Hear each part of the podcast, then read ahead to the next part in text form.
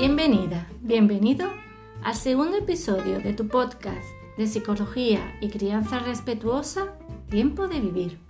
Hola, soy Ramón Soler, psicólogo. Y yo, Elena Mayorga, escritora. Puedes seguir nuestro trabajo más de cerca en nuestras webs elenamayorga.com y ramonsolerpsicólogo.com. Y también en nuestras redes en Facebook, Instagram y TikTok.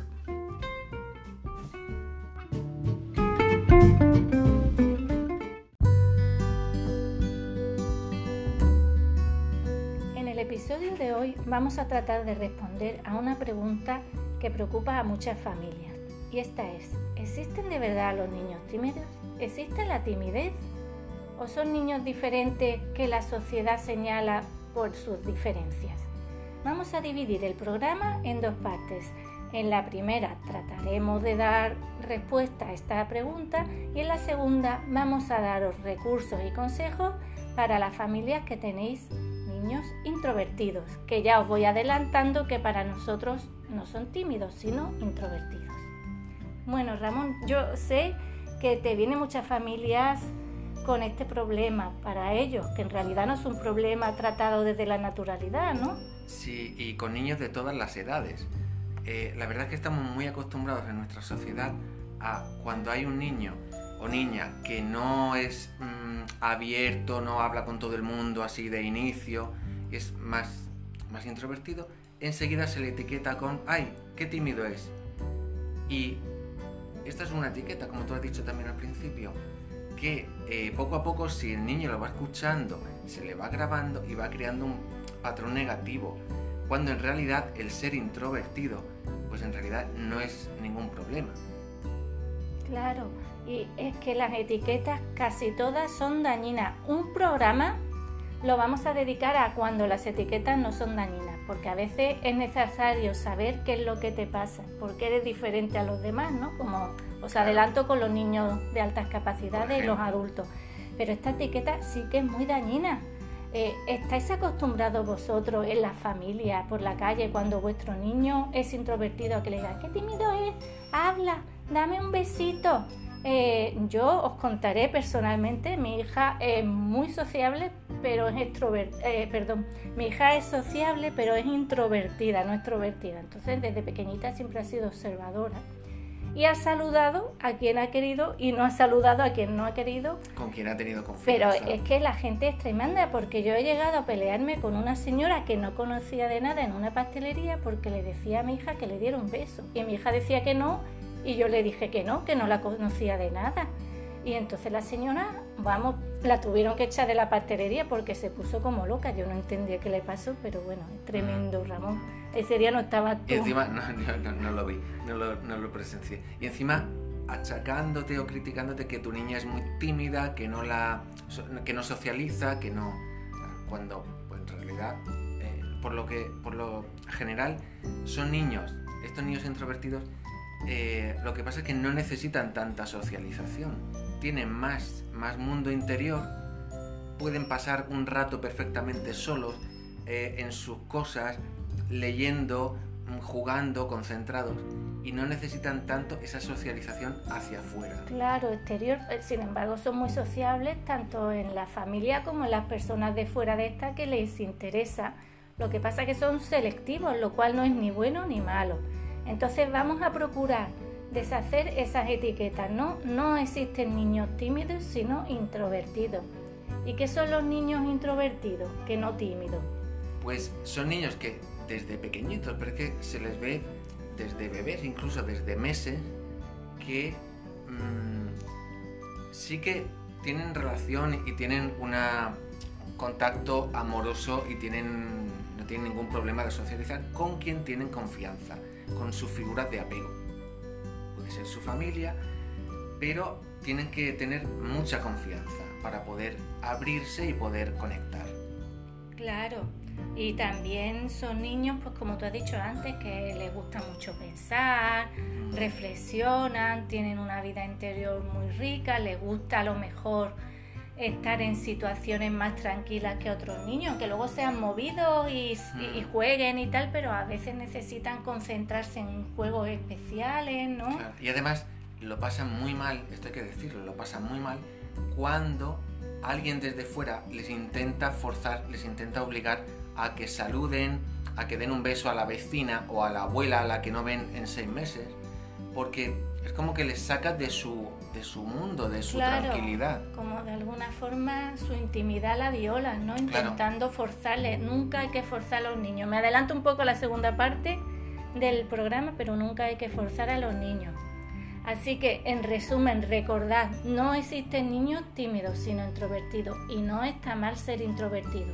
Aunque nuestra sociedad se tiende mucho a la extroversión y al exhibicionismo, ¿no? y más en la época de redes sociales, pero es bueno, eh, son niños diferentes y en la sociedad tiene que existir todo tipo de personas.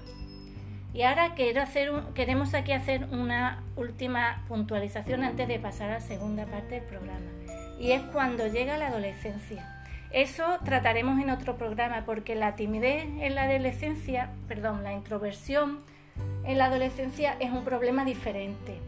Eh, todos los cambios que se producen en la preadolescencia y la adolescencia hacen que muchos niños introvertidos o extrovertidos se retraigan entonces mm, tampoco tenemos que ponerle etiqueta ni asustarnos, pero ya lo hablaremos, hay que tratarlo con todo el respeto y la paciencia para que ellos mismos vuelvan a encontrar su lugar en el mundo. Comprendiendo que es una etapa también, que es una etapa de muchas inseguridades, de muchas dudas, y, es normal que den como un, paso hacia adentro, pero bueno, mm, si se les apoya, ya hablaremos luego, ¿no? se les apoya con cariño y se les comprende, no tiene por qué haber ningún problema.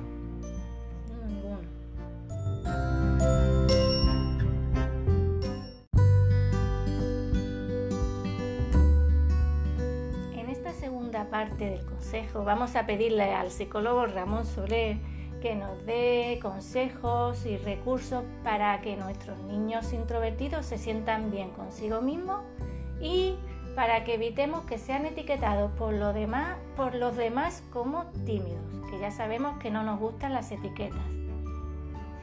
Pues en primer lugar, eh, yo creo que hay que fomentar una buena base de confianza y cariño en la familia. Tanto si el niño es eh, hijo único como si tiene hermanos, eh, pues hay que tener esa base de... para que ellos se sientan en confianza y no se sientan juzgados dentro de casa. Desde ahí, desde esa confianza, podemos reforzarles mucho cuando empiezan a recibir ataques desde fuera, en el sentido de qué tímido eres, que no saludas, que no socializas. Y en esos momentos siempre tenemos que apoyarles.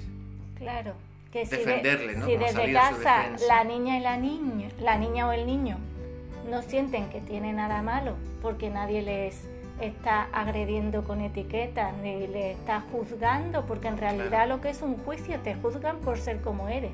Si en casa la madre y los padres los tratamos con la normalidad que merecen. Sí, como que eso ni es ni siquiera hay que tenerlo en cuenta, ni es un problema ni, ni, nada. En realidad yo supongo que cada está bien, cada uno es como es, ¿no? Supongo que ya de adultos sí que arrastrarán esa etiqueta de tímido y será un problema, ¿no? Es como, por ejemplo, eh, etiquetarles un ejemplo, por si, eh, por si, eh, si son rubios o morenos.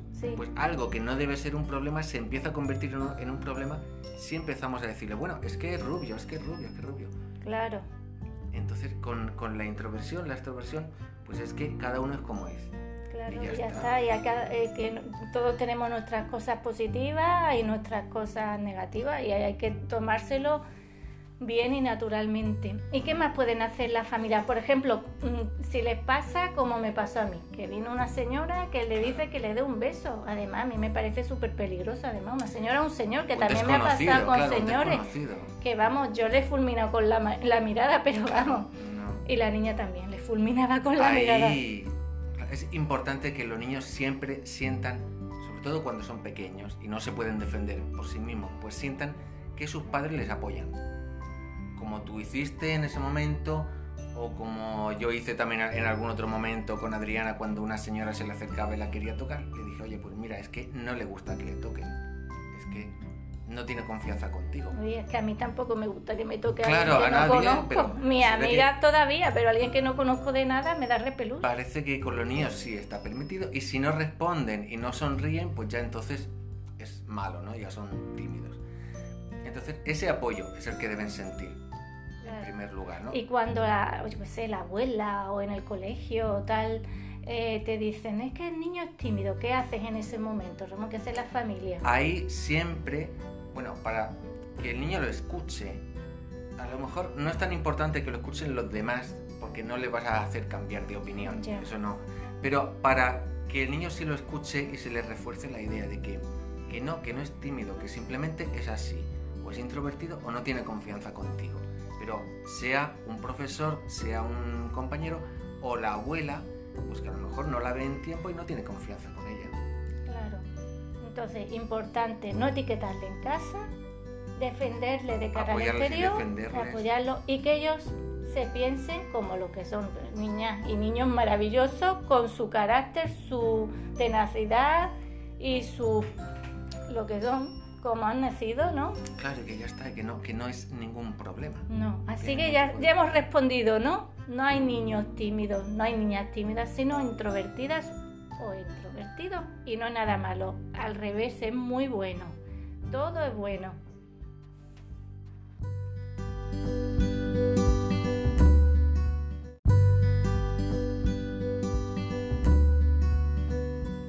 En la sección de recomendados de hoy queremos traeros dos libros muy especiales. Para las más pequeñas y pequeños, un cuento sobre el amor incondicional. Siempre te querré, pequeñín, de David Liori. La historia de un zorrito enfadado cuya mamá le quiere mucho y se lo demuestra. Aunque él esté enfadado y se sienta mal, su mamá le ofrece todo su amor incondicional. Y no os cuento más porque es un cuento muy precioso que tenéis que leer todos con el corazón en familia. Y para los niños más mayores, os traemos, por si aún no lo habéis leído, un libro sobre una niña pues fuerte, valiente y empoderada. Pipi Landström o Pipi Calzar Largas, como fue aquí en España. Que es una niña pues feliz, muy segura de sí misma. Independiente, valiente, es fantástica. Es un ejemplo fantástico para nuestras niñas. Todavía tenemos muy poquitos ejemplos de niñas eh, fuertes y empoderadas, de niñas valientes que no necesitan príncipes azules, sino que ellas son sus propias heroínas, ¿no? Entonces, este fue un libro que impactó mucho a la generación a partir de los 70 porque nos ha marcado a muchas. Muchas vimos, leímos el libro o vimos la serie en el que una niña fuerte era poderosa. No estamos acostumbrados aún hoy en día, aunque cada vez gracias a que está cambiando la perspectiva patriarcal de la sociedad, pero todavía cuesta. Así que os lo recomiendo leer para niñas y niños, porque los niños también tienen que eh, cambiar los roles que, le- que les obligan, ¿no? A, a- a cumplir en la sociedad esta patriarcal que vivimos.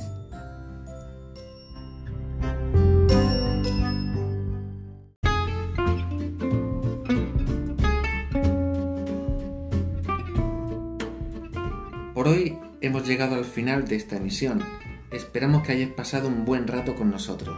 En el episodio de la semana que viene os vamos a hablar de un tema que nos encanta y a mí me toca especialmente el corazón. Os vamos a hablar sobre actividades para disfrutar en familia, el adviento y las fiestas. Si te ha gustado nuestro podcast, por favor dale a like y comparte el enlace en tus redes sociales. Hasta el próximo episodio. Somos Elena Mayorga Y Ramón Soler. y esto ha sido Tiempo de Vivir, tu podcast de psicología y crianza respetuosa. Hasta la semana que viene.